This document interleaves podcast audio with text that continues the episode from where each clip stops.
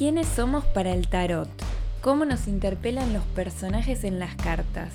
En esta entrega vamos a hacer muchas preguntas sobre el destino, la cartomancia, las representaciones que se nos aparecen para hablarnos sobre nuestras propias vidas. Nicolás Boqué está del otro lado de esta curiosidad contestando a todas estas interrogantes. Mi nombre es Camila Brandoni y les doy la bienvenida a otro nuevo episodio de Querida Podcast.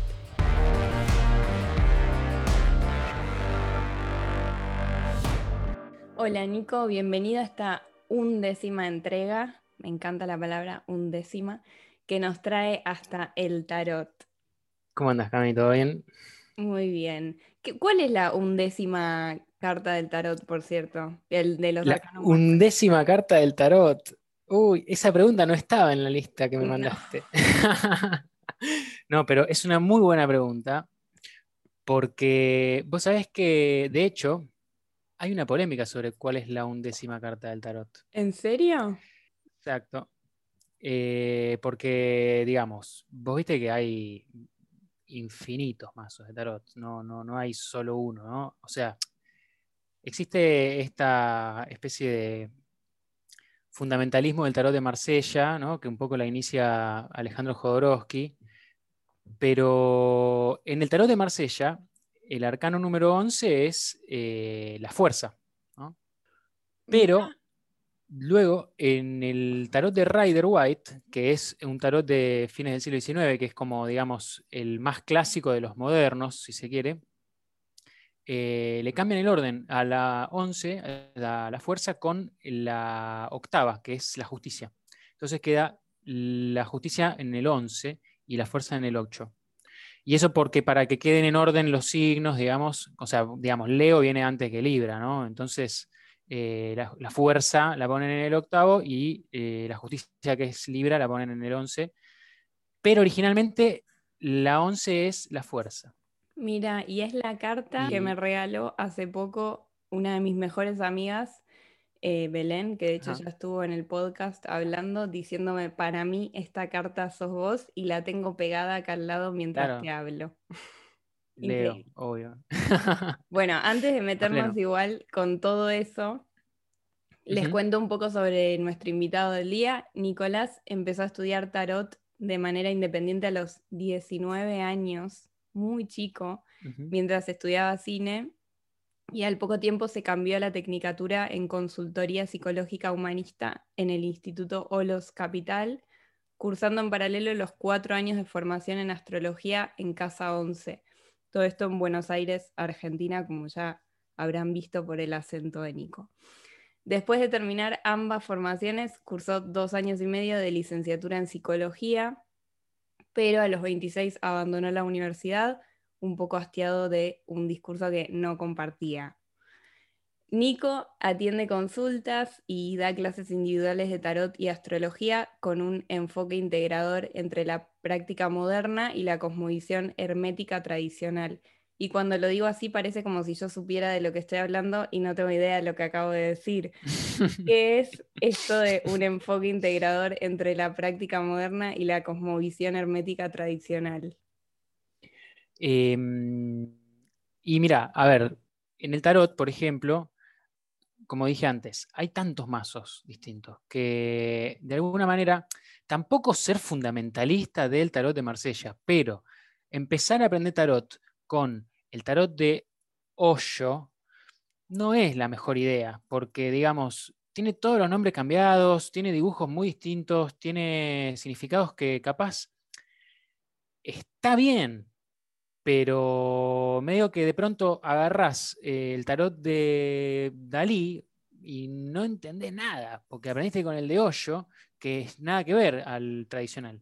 Entonces yo por eso siempre trato de hacer hincapié en no un tradicionalismo, digamos, pero sí un conocimiento por lo menos de la base tradicional del tarot, que bueno, sería el tarot de Marsella, ¿no? La estructura del mazo, como la lógica fundamental del, lenguaje del tarot, en el tarot de Marsella es eh, como la base. O sea, hay otros mazos previos al de Marsella, ¿sí? Eh, no estoy seguro si, por ejemplo, el de Visconti Sforza no es eh, incluso anterior al de Marsella. Lo que pasa es que no es anónimo como el de Marsella. Entonces, eso es lo que tiene también el tarot de Marsella como de fundamental, digamos, que al ser anónimo es como colectivo, si se quiere, ¿no? Esto es un poco por lo que Jodorowsky lo, lo toma. Pero hay otros mazos anteriores o contemporáneos, como el de Visconti Sforza, el de Sola Busca, por ejemplo, que es un mazo que de hecho tiene variaciones respecto de Marsella, pero digamos, la estructura del de Marsella es como la que queda como fijada, fundamental, digamos, y a partir de ahí van desarrollándose otros mazos. Como te decía, el de Rider White eventualmente le cambia de lugar una carta, eh, le pone, digamos, dibujos, situaciones a los arcanos menores que no están en los arcanos menores del de Marsella, ¿no? Entiendo por dónde vas. Me imagino que esta cosmovisión hermética tradicional tiene que ver con el tarot de Marsella, que ahora nos contás un poco mejor si querés eh, de qué va, y el enfoque integrador es entre una práctica moderna que también reconoce a los otros mazos, en el caso del tarot. Claro, exacto. Exacto. Eh, digamos, yo soy partidario de que cualquiera pueda hacerse un oráculo con papelitos de colores. Agarrás, no sé, si, querés cortar 30 papelitos y hacer un oráculo de los grados del zodíaco, no sé, lo que quieras. Y es de alguna manera parte de esa misma, eh, digamos, cosmovisión, pero eh, si uno comprende el tarot, entiende la estructura del tarot y después se pone a hacer un oráculo con papelito de colores, seguramente va a sacar algo mucho más profundo y mucho más serio y mucho mejor pensado que si uno lo hace de una manera espontánea, digamos, porque seguro que uno se va a mandar una cagada que otra persona ya se mandó y para eso entonces, digamos, ahorrarte el problema. Claro. Entonces, en ese sentido yo digo, hagamos lo que se nos cante dentro de estos parámetros o de alguna manera conociendo los parámetros, uno puede después ser creativo y hacer algo mm, realmente original, porque si no, capaz que uno hace algo que ya hicieron otras personas sin darse cuenta. Y en ese sentido, em, a eso voy, digamos, con esta cuestión integradora, ¿no? Quiero contarles que Nico y yo nos conocimos en la escuela secundaria. Si bien Nico es un año más grande que yo, compartimos amigos y amigas en común, así que también nos conocemos hace mucho tiempo realmente. Y ya se está haciendo medio costumbre que yo cuente una anécdota, así como esas viejitas que no pueden parar de recordar la vida, y a partir de ahí hago muchas, muchas preguntas. Esta anécdota la tengo tan presente que sé hasta qué año fue.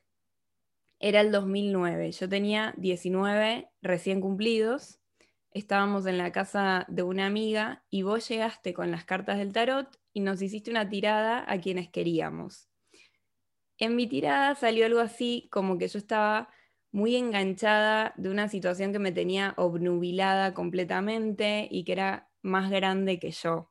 Y también me acuerdo que salía algo de una energía de entrega total por mi parte y cierta advertencia con respecto a esa entrega. Una advertencia en la que hiciste mucho hincapié.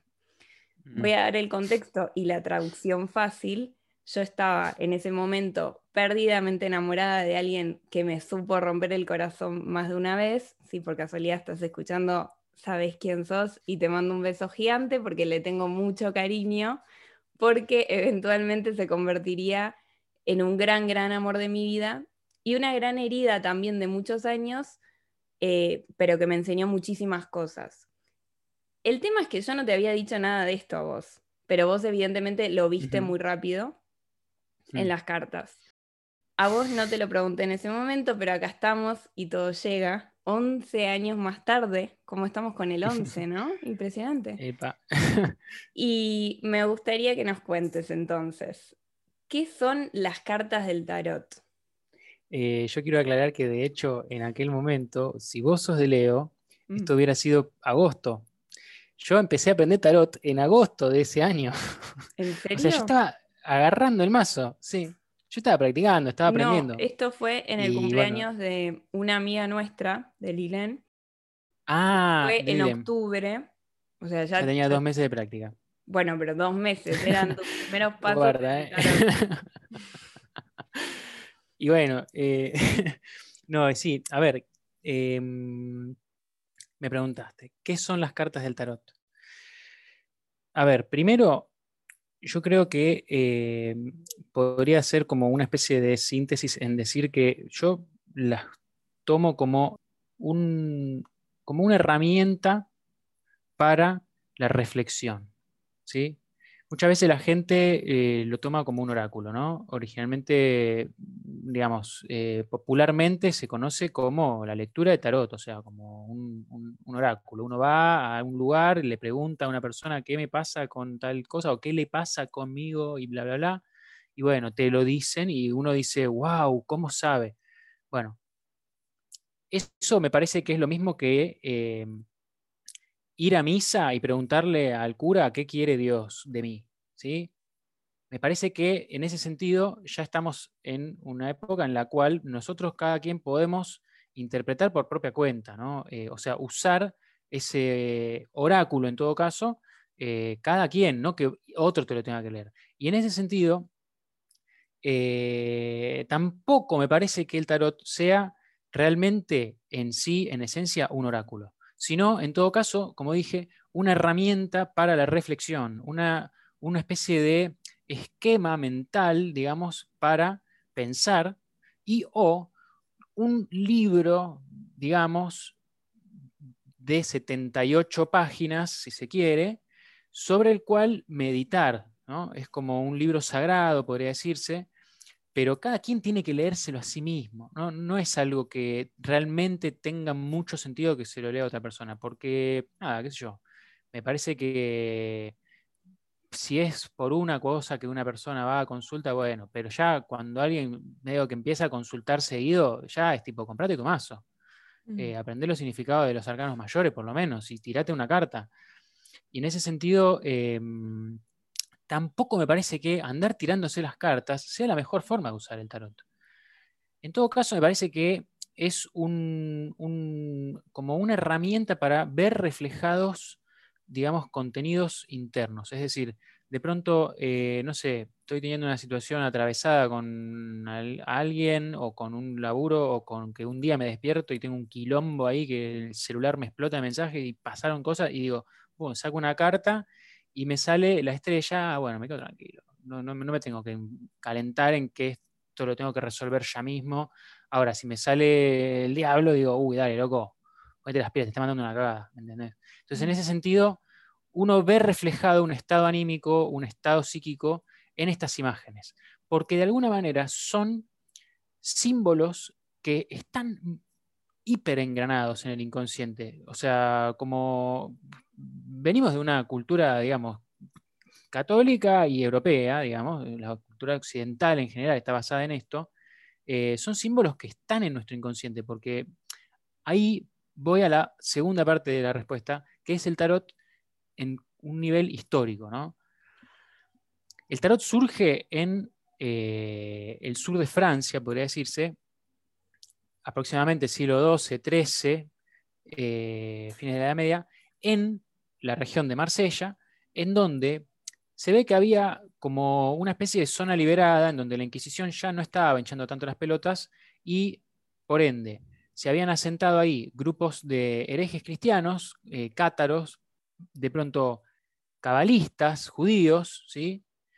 y gitanos, que de pronto se encuentran en una misma región, en un lugar en donde más o menos estaban a salvo de la Inquisición, y se forman comunidades entre estas tres culturas que de ahí, digamos, eh, la gente no sabía leer y escribir, ¿sí? O sea, muy pocos sabían, solo, no sé, la gente de las clases más altas o el clérigo. Entonces, de alguna manera, los cátaros, que son, digamos, herejes cristianos, o sea, alquimistas, eh, con todo este simbolismo, todas estas imágenes, que, o sea, estas imágenes típicas de, como de, la alquimia, ¿no? De pronto plantan esa parte del tarot. Por otro lado, los cabalistas podría ser que aportan esta cuestión más numerológica, eh, esta estructura lógica, digamos, del tarot.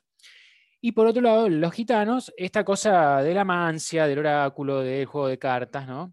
Y a través de eso, por, ende, se dice que es un compendio de la filosofía hermética, ¿no? Son tres patas, tiene tres patas la filosofía hermética, tiene siempre tres partes. Es parte de, eh, un proceso de, la dialéctica y la, tesis, la antítesis y la síntesis, ¿no? Entonces, en este sentido, hay un proceso evolutivo de la conciencia que está representado en esto. Y es una estructura psíquica que no es algo per se, no es que descubrieron cómo era, sino que un poco lo, armaron, digamos, lo estructuraron ellos. ¿no?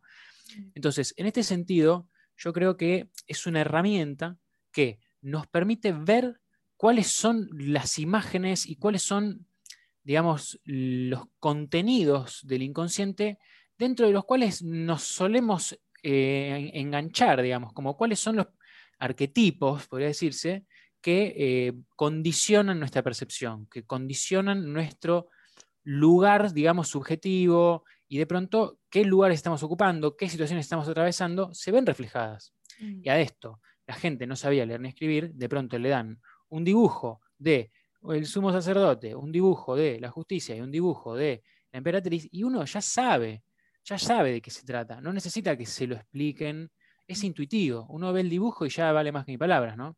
Mm. Eh, entonces, en ese sentido, era también una forma de transmitir conceptos espirituales a la gente o que no sabía leer escribir o a los niños directamente, como una forma de educar. No existía la escuela como la entendemos hoy en ese momento. Entonces, yo creo que es un poco todo esto. Es una herramienta que nos permite vernos reflejados y ver cuáles son los condicionantes arquetípicos dentro de los cuales estamos como digamos, viviendo o pensando, sintiendo, y a partir de eso también es una herramienta profundamente liberadora, porque te muestra en qué molde estás metido.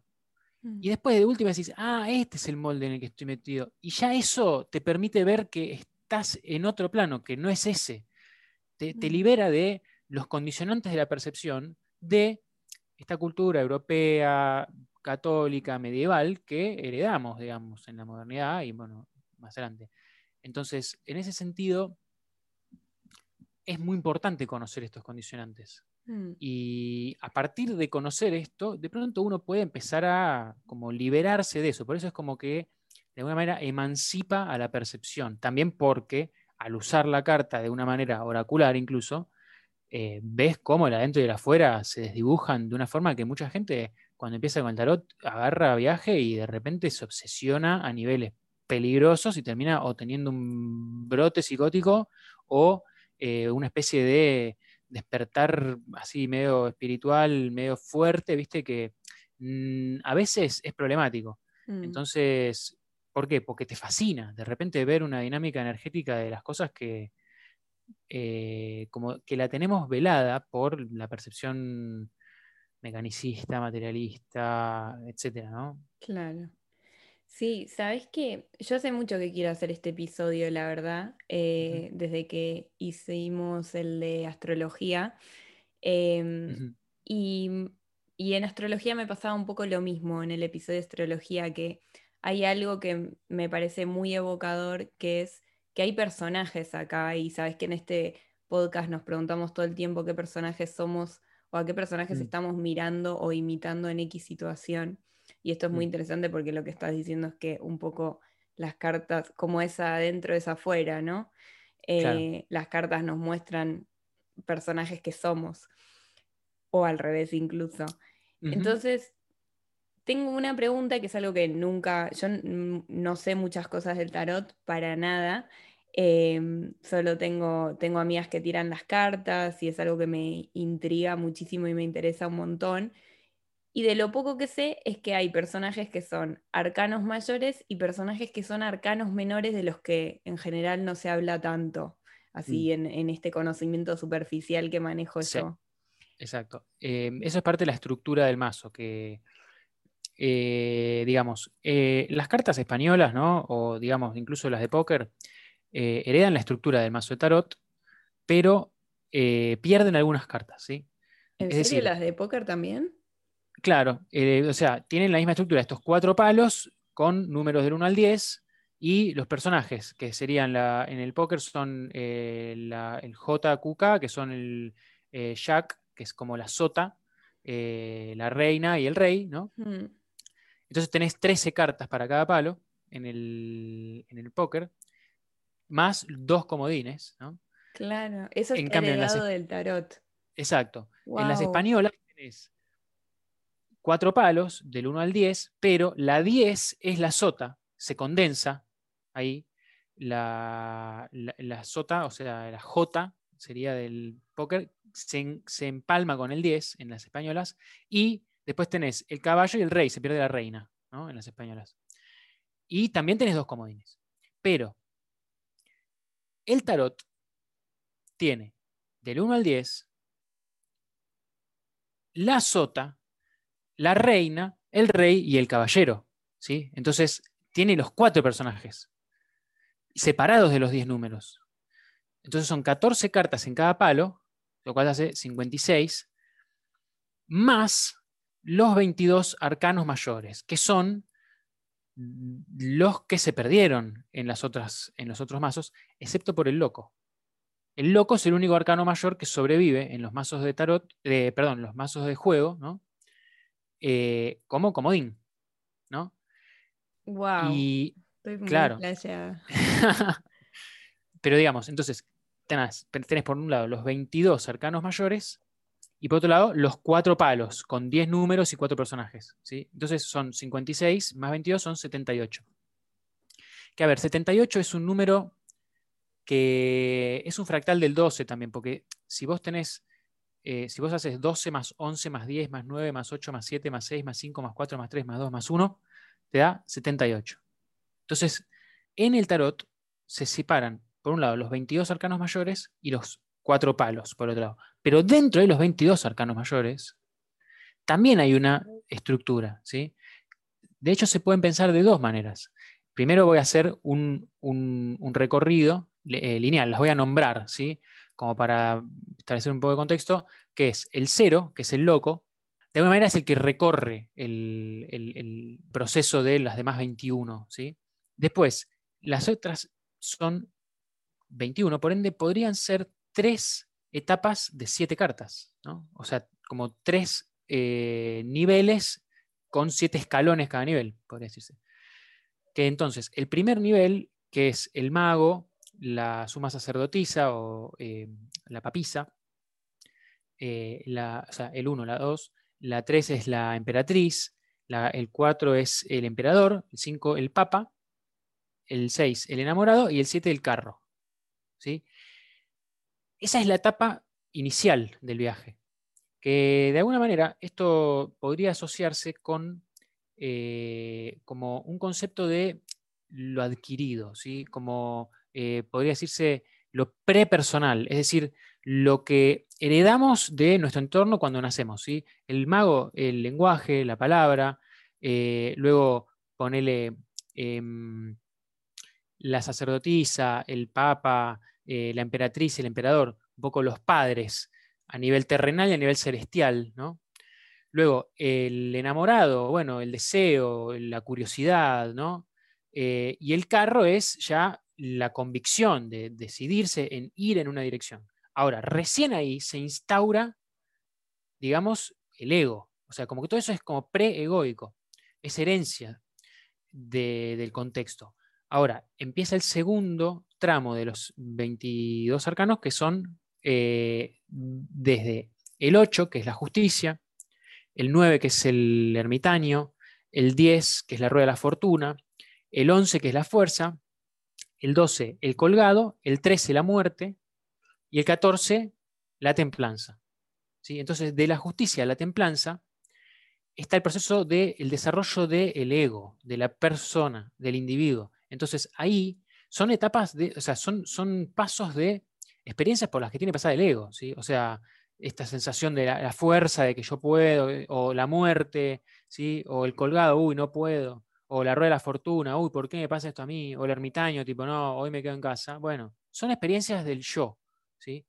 Y de alguna manera, eh, la justicia también, que es la primera de esta segunda etapa, es una, una carta como de eh, una sabiduría femenina, de lo racional, de alguna manera, pero que también es medio fría, Y la última de esta, de esta etapa es la templanza, que es también femenina, pero ya no es tan racional, es más intuitiva, es más flexible, es más cálida. ¿no? Entonces hay también un progreso, hay una, especie de que hay algo que está primero y algo que está después en este proceso. ¿sí?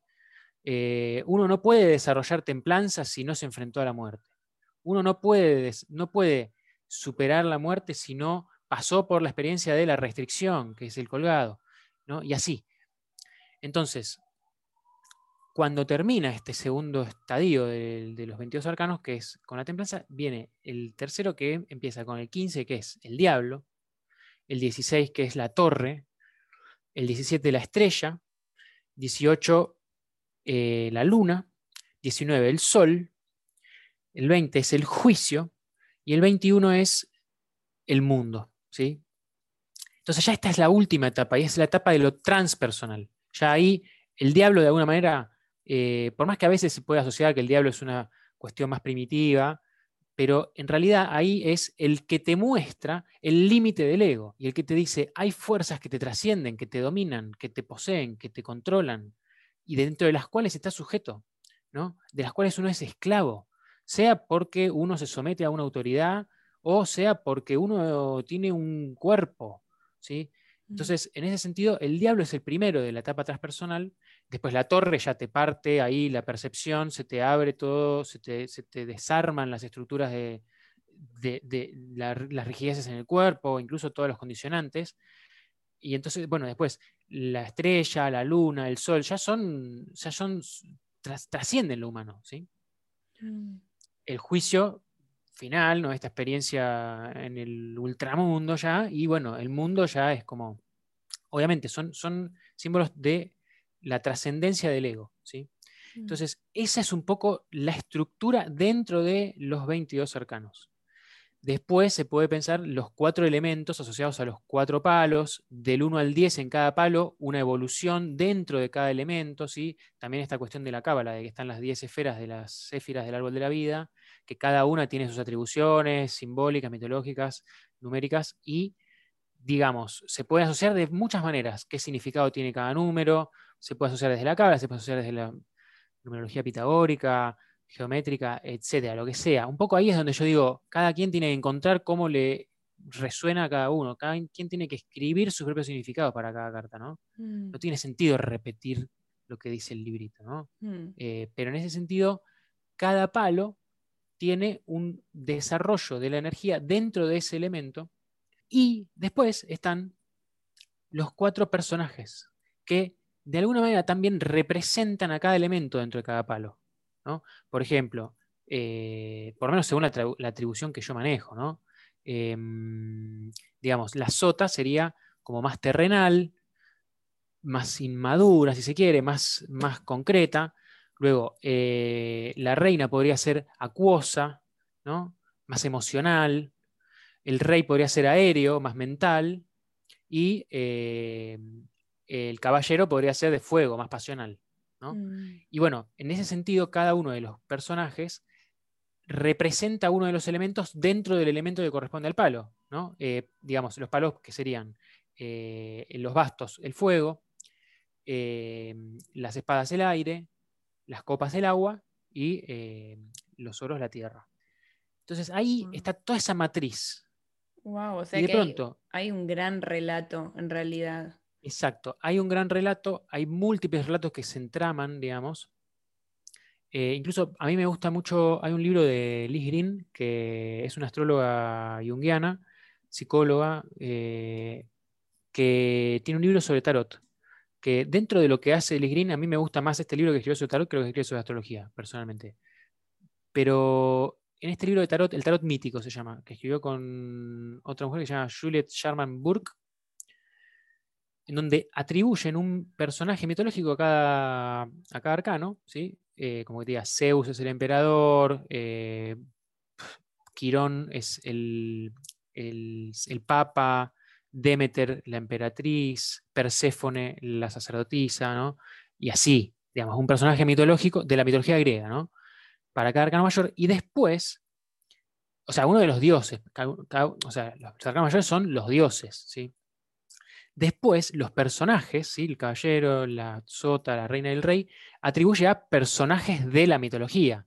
¿sí? Como podría ser Clitemnestra, Agamenón, eh, demás, que ya no eran dioses, ¿sí? que eran, nada, humanos. ¿sí? Eh, y después, en los palos, atribuye a cada palo también un relato. Y te iba a preguntar, em, porque cuando venías hablando de los personajes y de, este relato que me parece tan interesante, em, no podía parar de pensar en las cartas que mencionabas. Sé que hay cartas que son muy temidas, eh, como la muerte, el diablo, la torre. La torre para mí es la carta, desde mi ignorancia total, odio la torre. O sea, cada vez que me sale la torre, eh, siento que pasa algo malo y pasa algo malo o algo desafiante como mínimo. Así que personalmente la torre muy temida por mí. Em, y, sé que, y sé que hay mucha gente que le tiene como miedo a estas cartas. Y sí, te sale la muerte y te asustás, ¿viste? Pero entonces la pregunta es un poco esta: ¿hay personajes malos y personajes buenos? Siento que, antes de que conteste, siento que ya sé que la respuesta es no, pero me cuesta mucho interiorizar eso. Convenceme, por favor. Es que ese es, ese es un problema de la moral eh, humana. Si te gusta o no te gusta la experiencia que estás atravesando, problema psicológico, pero al fin y al cabo el proceso psíquico o espiritual, digamos, eh, trasciende que a vos te guste o no la experiencia por la que estás atravesando. De todos modos, de la misma manera que en la astrología se habla de los planetas benéficos y maléficos, no quiere decir que sea malo o bueno, ¿sí? sino que y es más agradable o menos agradable. Obviamente, prefiero que me salga el carro si estoy preguntando por irme de viaje que que me salga el colgado. Bueno, obvio. Pero después la cuestión es, si yo pregunto, me voy de viaje y me sale el colgado, y no es malo, en la medida que yo no me vaya de viaje, no es malo, porque si me voy de viaje voy a estar terminando quedando atado de pies y manos de alguna manera, ¿sí? en algún nivel simbólico por lo menos, eh, y no la voy a pasar bien. En cambio, si yo preguntaba, me voy de viaje y me sale el colgado, y me dicen, y no, mejor metete a hacer un curso de meditación, no sé. Y bueno, eh, pero capaz que si me meto a hacer el curso de meditación, ahí sí eh, le saco un buen eh, significado, digamos, a esa carta. Porque de hecho, lo mismo con la torre. Si te sale la torre y vos estás preguntando, ¿qué hago? ¿Dejo este trabajo que mi jefe me hincha las pelotas, me tiene harto, que me exige de más y yo nunca llego a cumplir con la expectativa? Te sale la torre, es tipo, sí, mandalo a la mierda cagalo a pedos, putealo en la cara y decirle que es un forro y andate, cerrale la puerta de un portazo y ahí de pronto la persona dice, ah, me liberé, ¿me entendés? En ese sentido está bueno. Ahora, si uno pretendía que fuera una situación estable y le sale la, torre, es como, y te estás resistiendo a, eh, em, digamos, una especie de cambio de circunstancia o, eh, digamos, estás limitándote dentro de una estructura que ya no te sirve. Entonces, de ahí siempre el significado se matiza, no solo en función de la pregunta que uno hizo, ¿sí? Mm. o la circunstancia en la cual uno saca una carta, ¿no? sino también con las que te salen al lado. Porque no es lo mismo que te salga, eh, no sé, el loco al lado de eh, la torre y la luna, y vas a decir, eh, Mario, estás en una, Tipo, te estás mandando cagadas una tras de la otra. Ahora, si te sale el loco al lado de, eh, no sé, el carro y la estrella, es tipo, dale, mandate, arriesgate, te va a salir bien. ¿Entendés? Yo te quiero contar algo que no te conté antes, que es que yo me, divierto mucho poniéndole títulos a estos episodios del podcast. Em, y la verdad es que di muchas vueltas con cómo titular este episodio y había había pensado en titularlo simplemente tarot, pero después dije, no, la verdad que con tantas cartas y tantos nombres de cartas tan lindos, voy a agarrar tres nombres de cartas y le voy a poner eso. Y realmente hoy las miré y dije, bueno, me parece que un título lindo es El loco, la torre, y ahí hice un movimiento contrafóbico total de ponerlo en el título, El loco, la torre y la estrella. Muy bien. Así ah, que así se llama este episodio. Ahí va. Está muy bien.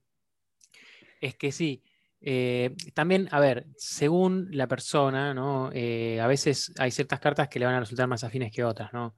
Eh, no sé, qué sé yo, una persona muy canceriana, le hablas del loco y le se asusta, ¿me entendés? O, capaz, una persona muy ariana, yo, me, pone, yo soy ariano, me identifico con el emperador. De hecho, también esto, me adelanto a una de las preguntas que me ibas a hacer, que me la mandaste por mail que decía como que si cada quien puede eh, representarse en uno de los personajes, ¿no? Si nos puede representar a alguno de los personajes. Siempre, eh, digamos, nos podemos identificar con cualquiera de los personajes, ¿sí? Mm. Eh, pero según la idiosincrasia personal, según el carácter personal, a veces uno va a tender a identificarse más con unos u otros. Y también, por ejemplo, está esta, digamos, eh, forma de usar el tarot que es eh, desde la numerología de la fecha de nacimiento. Por ejemplo, si yo, yo nací el 17 de abril del 90, entonces sumo 1 más 7 más 4 más 1. Eh, bueno, no hace falta sumar 9 más 9 porque sumando 9 te sigue dando lo mismo. Pero digamos, de sumando eso me termina dando 13, que en realidad eh, es 4. ¿no? Entonces, mi arcano de vida es el 4, que es el emperador. Y en ese sentido, ese es mm, como un arcano que define mi, eh, como mi destino, si se quiere. ¿no? Si yo no me siento cómodo con dar órdenes, eh, proponer metas, de alguna manera como que me pregunten lo que, tengo lo que tiene que hacer y que yo le diga, hace esto, si no me siento cómodo con ese lugar, y es como que no estaría siéndole fiel a un condicionante que, del cual, digamos, estoy inserto, ¿sí? Entonces, en ese sentido, son como que te indican qué clase de eh, personajes uno puede usar también para encarar una situación u otra, ¿no? A ver, lo interesante es que a veces la gente eh, no le gusta una carta, le gusta la otra y así, pero después, y bueno, eso va a generarle sufrimiento porque siempre va a tener que encontrarse con todas las situaciones. En cambio, si de pronto esta cosa más psicodramática, de poder jugar con, me identifico con este personaje, aunque no sea lo que espontáneamente hago, pero de pronto lo juego, eh, de alguna manera yo creo que es un, es un ejercicio, digamos, de flexibilidad psicológica también, ¿no? Eh, cada quien usando el tarot de esa manera, como que de pronto puede jugar a ser un personaje u otro, y así también desidentificarse de los personajes con los que normalmente se identifica. Mm. Entonces, en ese sentido, esto que te decía antes de que es una herramienta emancipadora, como que te mm. desarma un poco las estructuras mentales al mostrarte la estructura de base. Sí, cuando em, hicimos el episodio sobre astrología, eh, hablamos de esto, de, cómo la astrología, eh, a mí particularmente y a Celeste, mi amiga astróloga con quien lo hicimos, eh, nos había mm, de alguna manera liberado de ciertas ataduras que teníamos con respecto a, lo que sentíamos, al personaje que sentíamos que teníamos que representar, sobre todo cuando nos dimos cuenta de que podíamos ser muchas cosas y que tenía sentido que había muchos personajes que nos estaban tirando. Y que entonces ahí hay algo que cobra sentido, ¿no? De, bueno, no soy una sola cosa y eso es muy liberador también. Total, exacto, sí. Sí, es como que te descentra de alguna manera de las identificaciones del ego. Mm. Y de última vos decís, ah, me identifico con esto y con esto y con esto, pero ya al decirlo hay una instancia de reflexión, hay una mm. distancia respecto de esa identificación que te permite tomarla con pinzas, cambiarla de lugar, dar la vuelta, poner una, sacar la otra. Eh, y en ese sentido resulta en algo que es, la magia, o sea, eh, a mí me gusta esta definición de magia que eh, dice que de alguna manera, bueno, el mago es el primer arcano, ¿no? De hecho.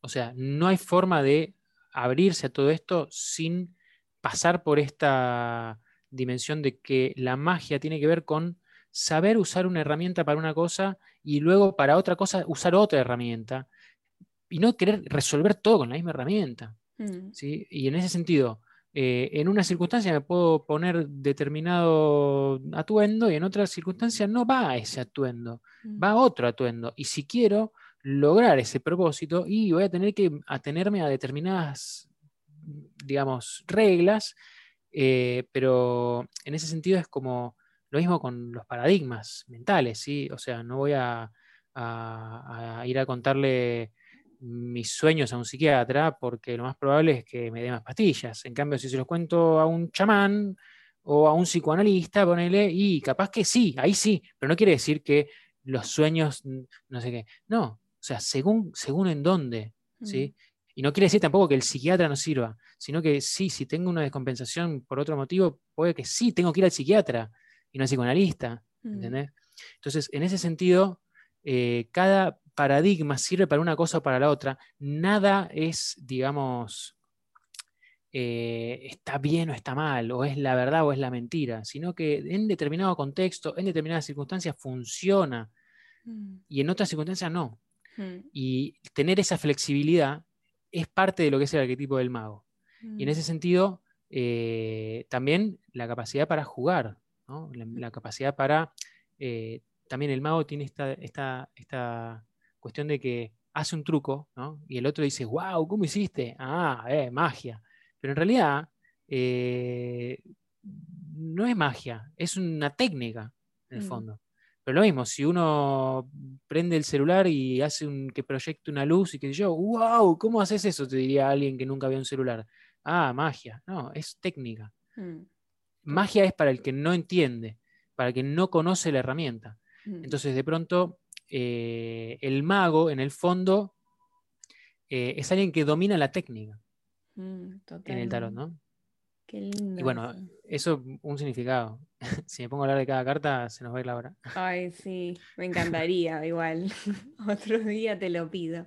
Eh, pero. Y teniendo todo esto en cuenta, Nico, ¿qué le podemos.? Esta es como la gran pregunta que te quería hacer hoy, pero la quería dejar para el final, justamente por esto qué le podemos pedir al tarot y qué no a la hora de, tirarnos las cartas o que nos tiren las cartas.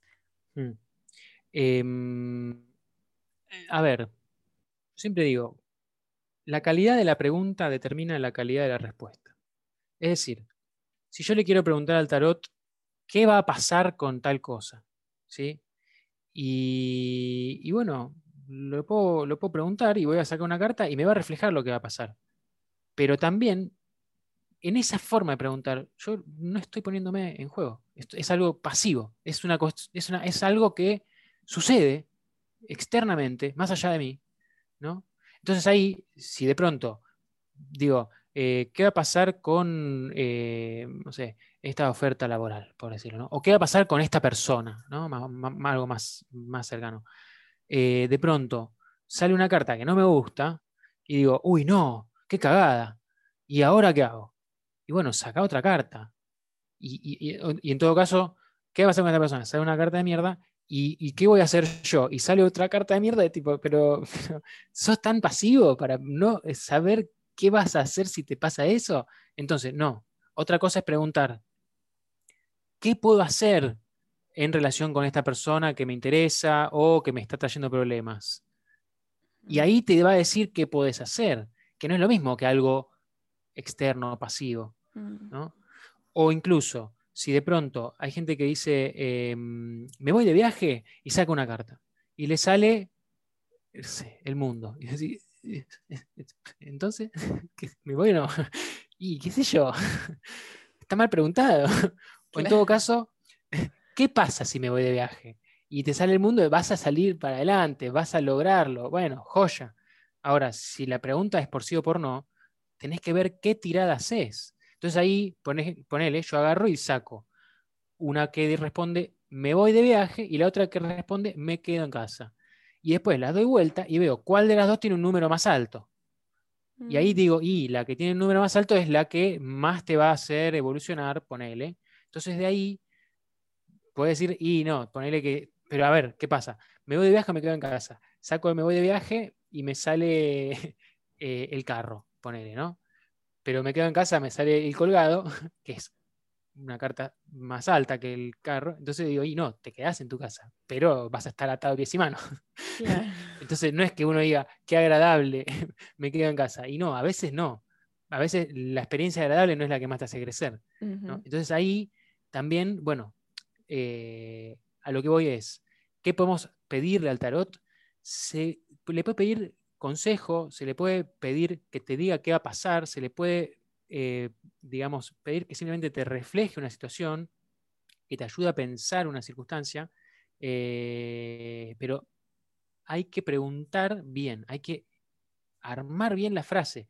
Es, esto de lo mismo, cuando es me voy de viaje o no me voy de viaje digamos, si es esto de el secreto, de la ley de atracción y todo esto, digamos, ¿no? O incluso el psicoanálisis lo plantea. En el inconsciente el no, no, no, no, no opera. Entonces, preguntar, ¿me voy de viaje o me quedo en casa?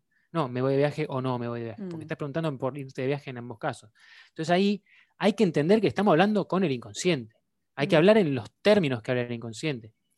Y en ese sentido, la pregunta tiene que ser clara, concreta, concisa, unívoca, digamos, no, no, una cosa tipo, ¿qué va a pasar en el 2021? Y bueno, ¿qué va a pasar en el 2021? Sacas una carta y es tan amplio que para eso suma 2 más 2 más 1 que te da 5 y quédate con que el Papa es el, arcano del año y, ya está. En vez de preguntar así. En cambio, si yo digo, ¿cómo encaro eh, las, digamos, los, cuatro elementos de mi vida este año, y ahí sí, sacas una, otra, otra, otra, sacas cuatro cartas y más o menos eh, de pronto puedes saber. Eh, yo uso, por ejemplo, una tira de cuatro cartas, que es eh, como una para el fuego, que la asocio con el ascendente, una para el agua, que podría ser como el fondo de cielo, una para el aire, que podría ser la casa 7, el descendente, y otra para la tierra, que podría ser el medio cielo. Entonces de ahí, más o menos, eh, se puede interpretar cada una de las áreas principales de la vida, eh, incluso si usas todo el mazo, y en, la que, en la posición que te sale un arcano mayor es donde van a estar pasando cosas. ¿sí? Porque los arcanos mayores representan este tipo de eh, experiencias, digamos, que te engloban, es como que, te, como que se te imponen, es como una circunstancia que estás atravesando que hasta no es personal.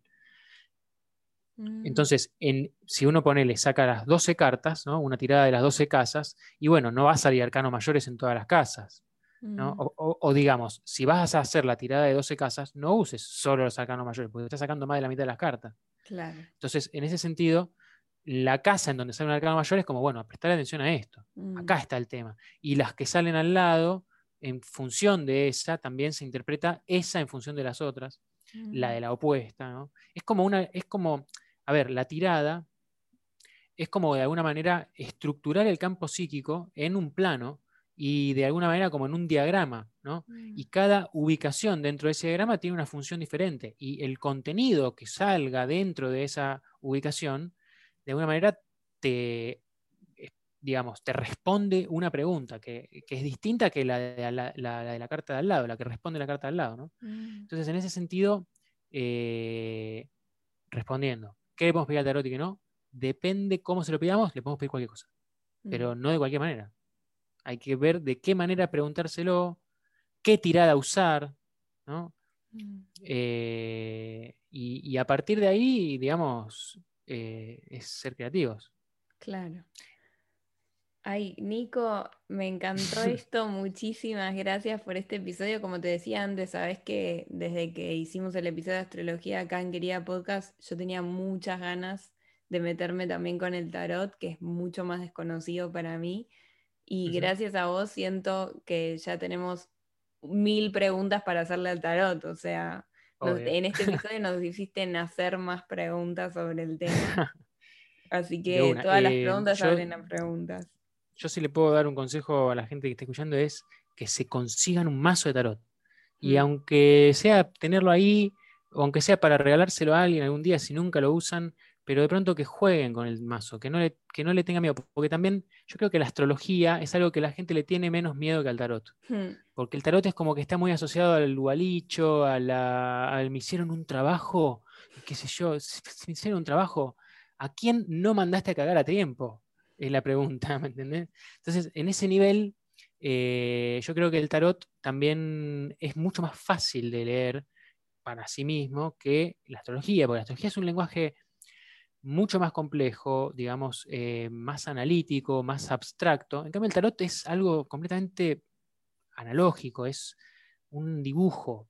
Te quedas mirando el dibujo y te dice cosas. Mm. Entonces, em, me parece que incluso para la gente que le gusta lo que es la astrología, yo les recomiendo que primero empiecen con el tarot. Porque mm. les abre la percepción a ese nivel también de, mm. del adentro afuera, ¿no? De los símbolos como que yo creo que fertiliza mucho el campo psíquico, el tarot, también para cualquier tipo de, arte simbólica, sobre todo, ¿no? Em, y me parece como una herramienta creativa, digamos, ¿no? Mm. Em, puede resultar terapéutica, ¿no? Sí. Pero no es una herramienta terapéutica en sí. Yo creo que es más una herramienta creativa o una herramienta reflexiva. Si después resulta terapéutico una lectura de tarot, y bueno, eso depende del vínculo con la persona o de la seriedad con la que uno se lo tome. Hay un gran mito, no sé si, no sé cuán real es, pero eh, eh, lo he escuchado varias veces y a mí me han regalado un mazo de tarot, que es que hay que, te lo tienen que regalar, ¿no? Bueno, se dice que si te lo regalan, eh, como que es mejor, sí. Eh, lo mismo, a veces se dice con, ciertos cristales o... Pero sí, en realidad, a ver, yo soy partidario de decir a la gente, anda a la librería a ver qué mazos tienen y elegite el que más te guste. Claro. Y y si te lo regalan, viene bien igual. Si te lo regalan, joya, obvio, ¿por qué vas a rechazar un regalo, no? Pero eh, no, es algo que yo sería tan tajante, ¿viste? decir, no, no, si no te lo regalaron, no. Eh, lo mismo la gente que lee el tarot, que no los deja tocar las cartas a los consultantes, solo las toca el que lee. Tipo, pues, dejásela tocar, dejarlas que las miren. o sea, puede ser, lo mismo, tirarse las cartas a sí mismo, no porque no sé qué, eh, o en luna llena no. Claro. Vos fijate, tírate las cartas a vos mismo a ver qué pasa. Y si no te responden, pedile a otro que te las tire y ahí ves y comparas y ves si está bueno o no tirarse la carta a sí mismo. O lo mismo, me las tiro luna llena y digo, ah, sí, listo, ya está. Y después no era, interpreté lo que quise. Y bueno, pero no dejar de hacerlo, digamos. Es como, en todo caso, si no se hace, bueno, hagámoslo, eh, cometamos el error y aprendamos de eso en vez de, no, no, no, no, que si no te lo regalaron. Ah, claro. Sí, en todo caso, aprender de la experiencia, siempre aprender de la experiencia. Claro, es un lindo regalo un mazo de tarot. Es un lindo que regalo. La gente regale mazos de tarot. claro. sea siempre un mazo de tarot. Eh, yo recomiendo empezar con el tarot de Marsella o sobre todo, en realidad, recomiendo empezar con el tarot de Rider, el Rider White, porque el de Rider White tiene en los arcanos menores eh, representadas situaciones que en el de Marsella no. El de Marsella, no sé, un 5 de bastos son 5 palitos de cruzados. En cambio, en el de Rider White tenés 5 personas que se están dando con unos palos y que están tratando de ver quién es mejor que el otro. Entonces ahí decís, bueno, es más fácil interpretar la carta cuando ve el dibujito de la situación. Por eso yo recomiendo el Rider White para empezar, ¿sí? porque tiene la estructura tradicional eh, bastante bien fijada, digamos, excepto por esto del 11, que la cambian mm. de lado. Justo. Muchas gracias, Nico. Gracias por. Bueno, muchas gracias a vos. Si me buscan por ahí en YouTube, hay un par de entrevistas más que me hicieron sobre tarot, astrología. Eh, hay un par de cosas en mi blog también. Eh, Sincronáutica, mi página. Sincronáutica. Sincronáutica. Ay, sí, lo leo siempre y siempre me cuesta como. Es difícil de pronunciar, sí. Sincronáutica, perfecto. En Sincronáutica te encontramos. Mil gracias, Nico. Gracias a vos, Cami. Muchas gracias por la invitación. Un honor. Esto fue El Loco, la Torre y la Estrella, la undécima entrega de Querida Podcast que pisa con fuerza mi nombre es Camila Brandoni y les espero la próxima semana con más preguntas sobre quiénes somos en los idiomas que hablamos.